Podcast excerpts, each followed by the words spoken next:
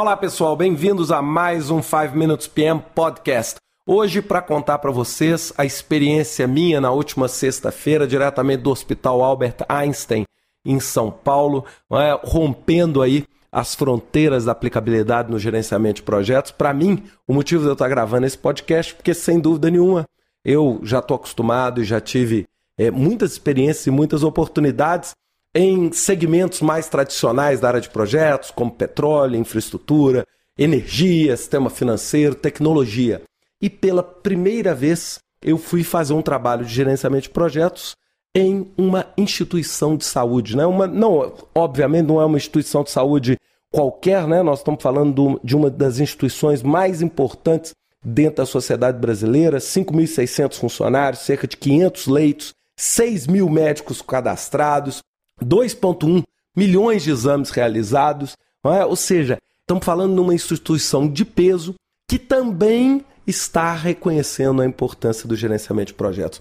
Eu tive a oportunidade de conversar com muita gente, eu dei uma palestra na parte da tarde que reuniu um público extremamente eclético, né, de pessoas de tecnologia a pessoas de pesquisa hospitalar, etc., para discutir valor do gerenciamento de projetos e como eles podem se beneficiar do gerenciamento de projetos. Né? Só para dar uma ideia para vocês, nós estamos falando em algo como 300 milhões de reais por ano em investimentos, que vão desde construção, né? ou seja, desde novos edifícios até implantação de equipamentos, pesquisa, é? ou seja, pesquisa envolvendo aí células tronco, pesquisa envolvendo novas tecnologias, capacitação, projetos envolvendo as comunidades e a responsabilidade social, ou seja, a gente vê uma aplicabilidade tremenda e um interesse muito grande. E o que eu tenho falado em vários e vários podcasts, e repito agora nesse, é que o gerenciamento de projetos ele começa a romper as fronteiras daquilo que a gente julga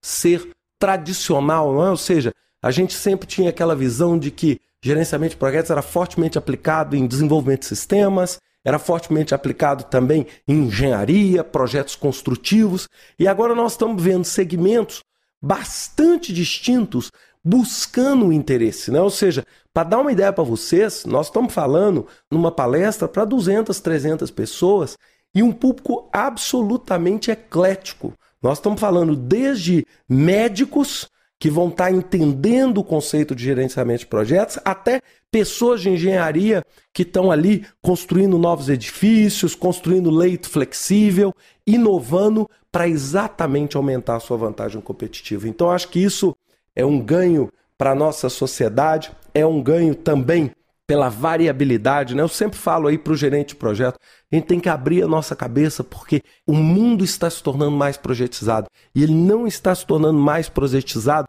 em um setor ou outro.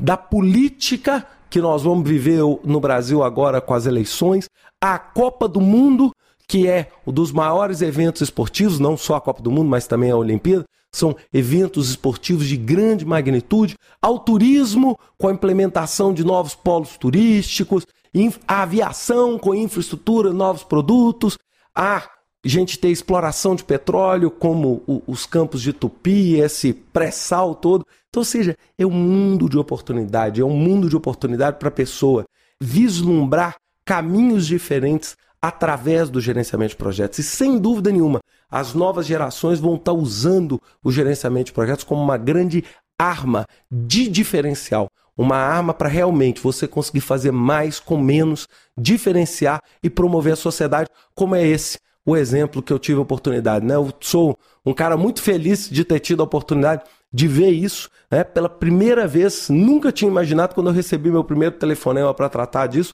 e fico muito feliz de ver esse progresso e essa diversidade realmente causando um diferencial. Um grande abraço para todos vocês e até semana que vem com ótimos projetos. Até lá.